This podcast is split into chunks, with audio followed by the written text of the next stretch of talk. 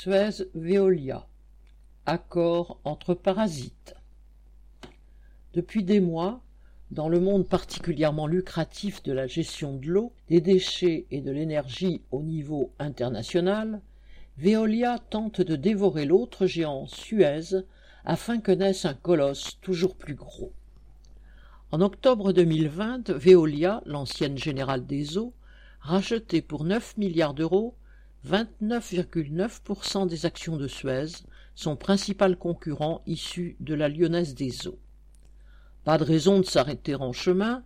En janvier 2021, Veolia lançait une offre publique d'achat, OPA, pour acquérir les 70,1% restants afin de constituer, selon les dires de son PDG, le citation, champion mondial de la transition écologique. Fin citation.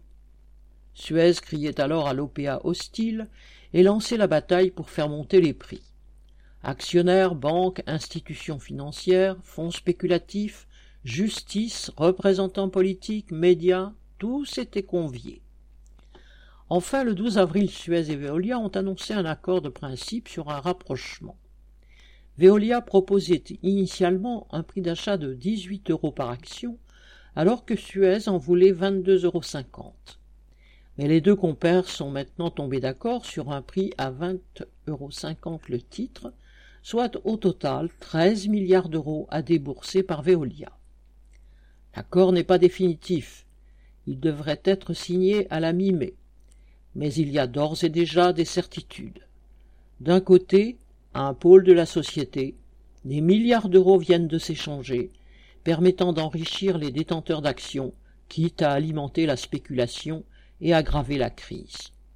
De l'autre, du côté de ceux qui travaillent à la production d'eau potable et à son adduction, au traitement des déchets, ceux donc qui assurent le fonctionnement de la société, ces opérations financières ne peuvent qu'aggraver leur situation. Au lendemain de l'annonce de l'accord, le directeur général de Suez affirmait dans une interview citation, des engagements à quatre ans qu'il n'y aura pas de perte d'emploi ni de changement de statut. Fin citation. Il n'y aurait qu'une garantie pour transformer sa prédiction en réalité. Exproprier ces mastodontes qui perçoivent leur, dîme sur la fourniture d'un bien aussi indispensable que l'eau à des millions d'hommes sur tous les continents. Sophie Gargan